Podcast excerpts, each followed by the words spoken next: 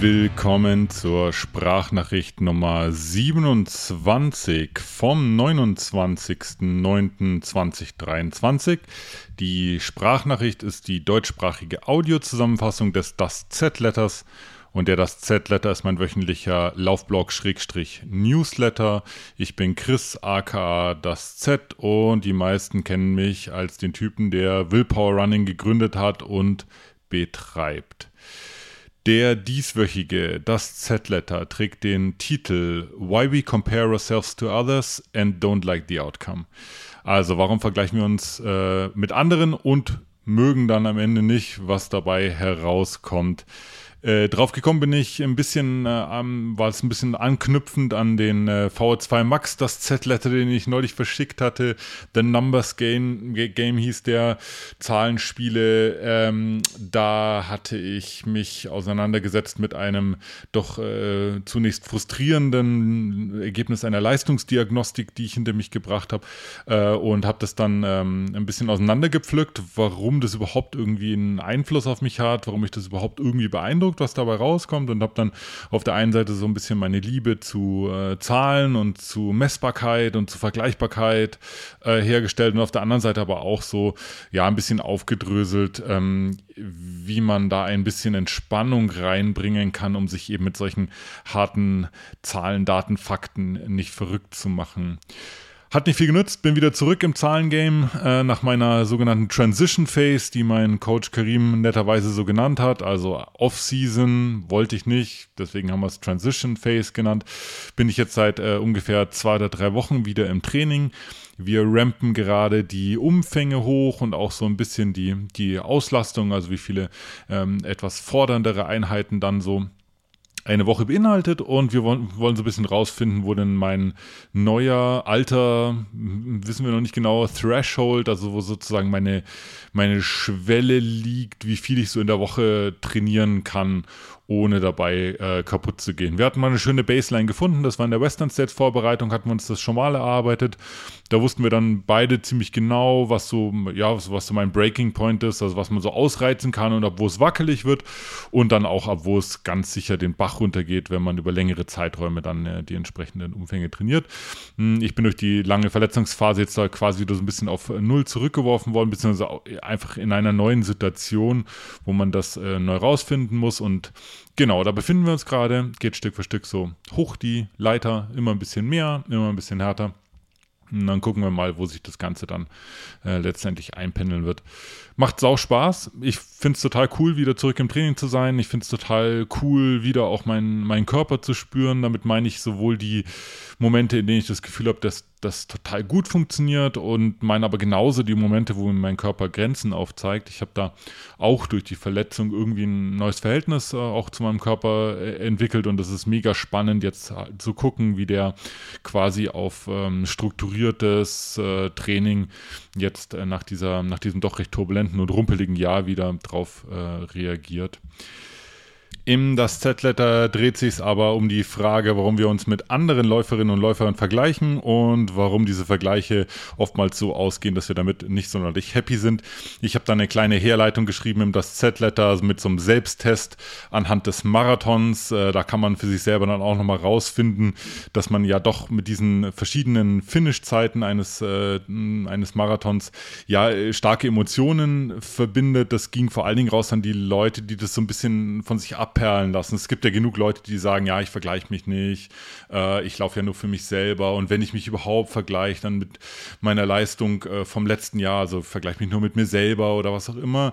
Ähm, trotzdem glaube ich, dass die meisten von uns, ich würde sogar sagen, dass jeder mal einen Moment hat, wo er ähm, dann doch, ja, guckt, was rechts und links neben einem äh, passiert. Das lässt sich auch gar nicht, auch gar nicht abstellen und dabei meine ich noch nicht mal, ähm, dass man sich mit äh, Eluid Kipchoge oder Tixa Sefa vergleicht, sondern eher mit dem, äh, ja, mit dem Kumpel aus dem Laufverein, der so viel weniger trainiert als man selber, aber trotzdem immer schneller läuft, schneller läuft als man selber. Oder die Ergebnisliste, die man durchguckt und dann äh, genau in der Mitte der Hälfte der Anzahl der Läuferinnen, da sich dann die äh, Konkurrentin, die virtuelle Konkurrentin rauspickt, die exakt im Midpack, also in der Mitte des Läuferfelds vom letzten Jahr lag, äh, oder oder ja, die, der Typ, von dem man gehört hat, der läuft superschnelle ähm, äh, Marathons obwohl er gar nicht, äh, gar nicht dafür trainiert. Oder äh, das Worst-Case-Szenario, quasi die Freundin oder der Freund, der exakt den gleichen Job hat, genauso viel arbeitet, genauso viel trainiert, sich genauso ernährt, genauso viel oder wenig Schlaf kriegt äh, und trotzdem bei jedem Rennen immer ein bisschen die Nase vorne hat das sind die Art von Vergleichbarkeiten, die ich meine, die, die passieren einfach ganz automatisch. Und da habe ich mal versucht herauszufinden, äh, woran es eigentlich liegt, dass wir da automatisch in so eine, ja, in so einen, ja, in so einen Vergleichskampf ähm, eintreten. Da sind mir vier Punkte eingefallen. Der erste Punkt ist, das ist so ein bisschen der Lifestyle unserer modernen Welt. Also wenn uns äh, die freie Marktwirtschaft und der Kapitalismus eins beigebracht haben, dann ist es einfach Wettbewerb. Das haben wir infiltriert bekommen von klein auf. Äh, damit meine ich noch nicht mal mehr diesen steinzeitlichen Wettbewerb, wo es wirklich ums blanke Überleben geht, sondern es ist einfach ein total egozentrisches, permanentes besser, schöner, schneller, bekannter, reicher, smarter, liebenswerter, wie auch immer sein äh, Wettlauf ähm, mit unseren gesamten Mitmenschen. Das haben wir äh, einfiltriert gekriegt und das ist wahnsinnig schwierig, sich da zu entziehen. Punkt zwei, ähm, viel zu viel Informationen. Wir haben zu allen Informationen, die irgendwo jemals äh, aufgepoppt sind oder erstellt wurden, haben wir direkten Zugang. Wir können mit einem Klick den UTMB-Score von unserem Nachbarn nachlesen. Wir können auf Strava gucken, wer wie viel trainiert. Wir können dann natürlich auch schauen, wie die entsprechenden Wettkämpfe der Läuferin oder Läufer ausgegangen sind und haben äh, quasi Zugang zu allen nur äh, erdenklichen Daten von uns selber und von anderen. Der dritte Punkt Self-Improvement has become epidemic, äh, also auf Deutsch, die Selbstoptimierung ist äh, epidemisch geworden. Also Selbstoptimierung hat sich verbreitet äh, seit den 80er Jahren, würde ich mal sagen, seit die ersten Selbsthilfebücher so aufgekommen sind, fast wie ein Virus. Also wir sind total drauf getrimmt in allem, was wir tun, immer besser zu werden und dabei sollen wir noch unser inneres Kind äh, entdecken und coole Vibes, positive Vibes äh, verbreiten. Wir sollen tausende Bücher lesen, wir sollen lernen und wachsen an unseren Erfahrungen und das natürlich alles nebenbei, während wir eine 60-Stunden-Woche arbeiten. Und beim Laufen ist es ganz genauso. Du kannst nicht mehr einfach nur laufen, sondern du musst, du musst quasi als Läuferin oder als Läufer dich verbessern, Improvement. Also es geht darum, nicht von A nach B zu kommen oder den Moment zu genießen, sondern es geht natürlich darum, sich weiterzuentwickeln als Läuferin oder als Läufer. Der vierte Punkt ist, dass wir gleichzeitig immer unsicherer werden mit uns selber. Äh, wir, wir haben quasi verlernt, äh, unsere eigenen Stärken und Fähigkeiten realistisch einzuschätzen und auch, und auch wertzuschätzen. Wir sehen uns immer im Spiegel der Leute um uns herum. Und äh, das macht es natürlich äh, automatisch, quasi zwängt es uns auf, dass wir in so eine, ja, in so eine Vergleichssituation äh, rein, reinrutschen. Ja, genau. Ähm, der, danach habe ich mich damit befasst, warum uns das eigentlich juckt, was dann rauskommt bei so einem Vergleich. Also, okay, haben gelernt, wir kommen irgendwie nicht so richtig drum herum, uns mit anderen zu vergleichen, aber warum geht es uns nicht einfach am A vorbei, was dann bei so einem Vergleich ähm, rauskommt? Äh, das hat natürlich total viele auch tiefenpsychologische Gründe, die habe ich jetzt nicht alle aufgerissen, aber ich habe ein paar interessante Sachen äh, sind mir dazu eingefallen, die ich äh, auch wieder vier Punkte zusammengeschrieben habe. Äh, zum einen ähm, juckt uns das deswegen, weil wir uns irgendwie immer nach oben vergleichen. Wir schauen uns immer nur die Leute an, die besser sind, die schneller sind, die mehr können, die irgendwas schon länger machen, die mehr Erfahrung haben, äh, anstatt dass wir äh, den Leuten Aufmerksamkeit schenken, die scheitern, die ähm, mit ihren Projekten halt nicht zum gewünschten Ergebnis kommen. Die Leute, die, ja, die langsamer sind als wir, die weniger, ähm, wenig, über weniger Fähigkeiten verfügen, die vielleicht sogar genauso hart arbeiten, genauso hart trainieren wie wir, aber zu schlechteren er Ergebnissen kommen, die nehmen wir nicht wahr. Wir schauen immer nach oben. Und die Wahrheit ist, dass wir uns eigentlich alle im Mittelfeld befinden. Bis auf einige ganz wenige Ausnahmen ist alles, was wir machen, ich beziehe das jetzt mal auf den Laufsport, irgendwo äh, im Mittelfeld. Und ähm, das, ja genau, das ist eine, eine, eine schöne Erkenntnis eigentlich, äh, wenn es darum geht, sich mit anderen äh, gerade auch im Laufen zu vergleichen. Der zweite Punkt ist, äh, Menschen sind immer noch keine Maschinen, das habe ich schon öfters mal äh, zitiert. Wir sind keine Toaster, wir sind keine Mikrowellen, wir sind keine Kaffeemaschinen, sondern wir sind einfach ultrakomplexe Zellhaufen, die wirklich verrückteste Sachen machen können und auch auf unterschiedlichste Weise sich entwickeln. Selbst in Zwillingsstudien kommen die, ähm, die überraschendsten Ergebnisse raus, dass Leute, die selbst genetisch die gleichen Voraussetzungen haben, trotzdem total unterschiedlich funktionieren, sich total unterschiedlich entwickeln und auf äh, die gleiche Situation total unterschiedlich äh, reagieren. Und das ist sehr gut, dass das so ist. Das macht nämlich das Leben und das Zusammenleben ein bisschen spannender. Der dritte Punkt, wir kennen, äh, we don't know everyone's struggle. Wir kennen äh, die, die schweren Zeiten oder die Probleme, die andere Leute durchlaufen, die kennen wir nicht. Viele teilen ihre, zum Glück, ihre privatesten äh, Inhalte nicht im Internet. Zum Glück sage ich jetzt deswegen nicht, weil ich das nicht, äh, nicht lesen wollen würde, sondern weil es gut ist, dass es immer noch ähm, ja, äh, Schutzbereiche gibt, die eben nicht öffentlich äh, ausgetragen werden, sondern die eher im familiären Kontext oder unter engen Freunden privat äh, face-to-face -face ausgetauscht werden oder die man auch einfach ganz alleine mit sich selber ausmacht. Und diese, diese Struggles, die wir alle haben, die haben extremen Einfluss darauf, ähm, auch auf unser, auf unser Laufen. Also ähm, wenn wir an einem Wettkampf teilnehmen und das mal nicht so läuft, wie wir uns das vorstellen, oder auch wenn es total gut läuft, äh, dann hat das immer direkt oder indirekt auch was damit zu tun, in welcher Phase unseres Lebens wir uns gerade befinden. Und das sehen wir nicht, wenn wir in das Internet reingucken. Also wenn wir uns vergleichen mit irgendwelchen Leuten aus dem Internet, dann sehen wir nicht, in welcher Lebensphase die sich befinden und was denn wirklich gerade äh, Einfluss auf sie hat, welche schönen oder auch total schlimmen Sachen die jetzt gerade beschäftigen und uns geht es genauso. Ähm, wir teilen auch nicht alles mit dem Internet und auch das ist, äh, auch das ist gut so.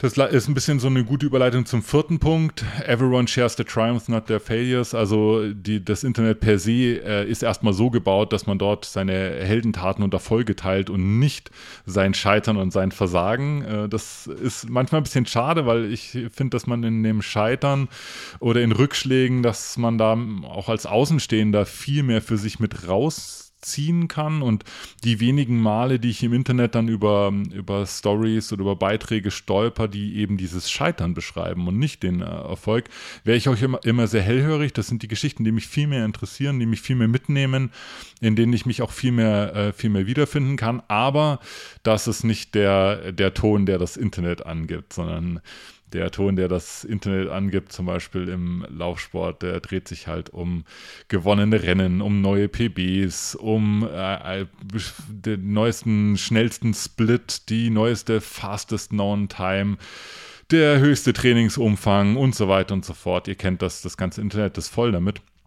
Und selbstverständlich führt das dann dazu, dass wenn wir uns dann äh, mit anderen Leuten vergleichen, dass wir dann da oftmals dann uns äh, ja mit dem Ergebnis nicht so wohl fühlen das sind viele Themenfelder, die ich da angerissen habe in dem das Z-Letter, das ist ziemlich breit gefächert, deswegen habe ich versucht, in einer, in einer Conclusion, also in einem Fazit irgendwie so ein bisschen zusammenzufassen, bin da dran dreimal gescheitert, deswegen habe ich äh, als Conclusion geschrieben, dass eigentlich die, das Fazit in dem steckt, was ich beschrieben habe. Also ihr braucht mich nicht, äh, weder schriftlich noch jetzt äh, verbal dazu, um aus diesen, um aus diesen Phänomenen, die ich beschrieben habe, rauszuziehen, wie man seinen Laufsport wirklich so ausüben kann, dass er einen am Ende glücklich macht, fernab von jeder Vergleichbarkeit mit, mit anderen Läuferinnen und Läufern.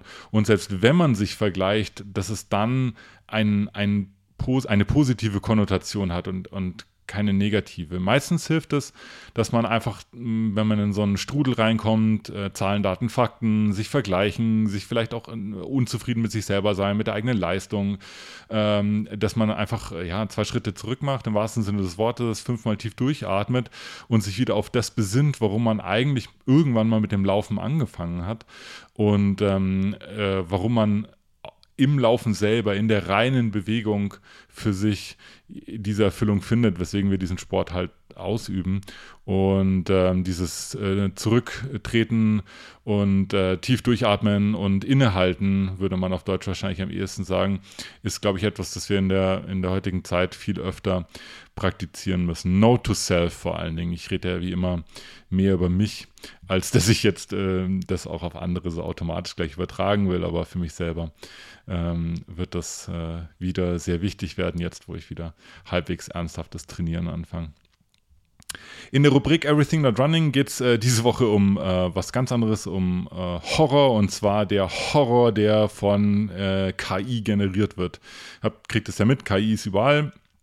Und ich bin jetzt kürzlich öfters über ähm, KI-generierte Horrorszenen gestolpert. Das heißt, du sagst dem der KI, äh, schreibst da einen Prompt rein, äh, ja, von irgendeiner bestimmten Szene und sagst halt, dass es irgendwie scary oder Horror oder furchteinflößend oder verstörend sein soll und die KI begreift erschreckend gut, was uns Menschen Angst macht dass äh, die Ergebnisse, die bei diesen, bei diesen äh, Prompts rauskommen, die sind äh, tatsächlich äh, verstörend, furchteinflößend.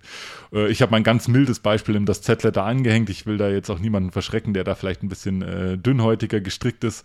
ich selber bin seit meiner Jugend Horrorfilm-Fan, habe auch meine, meine Abschlussarbeit in, an der Uni über Horrorfilme geschrieben und habe dann ganz guten Zugang, war bisher aber immer quasi davon abhängig, wie kreativ ein Regisseur ist, beziehungsweise wie gut er sein Handwerk beherrscht und wie gut der Einsatz von Maske und äh, Special Effects sozusagen äh, erfolgt in dem Film. Äh, ob mich jetzt das dann, genau, ob mir das jetzt Furcht, äh, Angst einjagt oder nicht, oder ob mich das beeindruckt oder nicht, hing sozusagen immer von der, von der Kunst der Filmschaffenden ab. Und inzwischen ist es halt nicht mehr so, weil ähm, KI einfach sehr gut versteht, was uns Angst macht. Und ich denke, es wird nicht mehr lange dauern, bis auch die ersten KI-generierten Horrorfilme erscheinen werden. Und ich befürchte fast, im wahrsten Sinne des Wortes, dass das äh, ziemlich spannend werden wird und dass es vielleicht sogar uns Menschen an die äh, Grenzen des äh, Aushaltbaren äh, bringen wird bei so einem Kinobesuch. Das war's wieder vom äh, das Z-Letter bzw. der Sprachnachricht. Vielen Dank fürs Lesen und äh, Zuhören. Diese Ausgabe hat mir viel Spaß gemacht. Ich hatte das Gefühl, dass einige offene Enden dabei geblieben sind. Deswegen freue ich mich natürlich total äh, auf Kommentare und auf Rückmeldungen. Ich mache ja keinen Bogen um Themen, die auch sehr unterschiedlich und kontrovers gesehen werden. Und ich glaube, gerade das Thema, sich mit anderen zu vergleichen, hat großes Potenzial dazu, das auf verschiedene Weisen zu bewerten.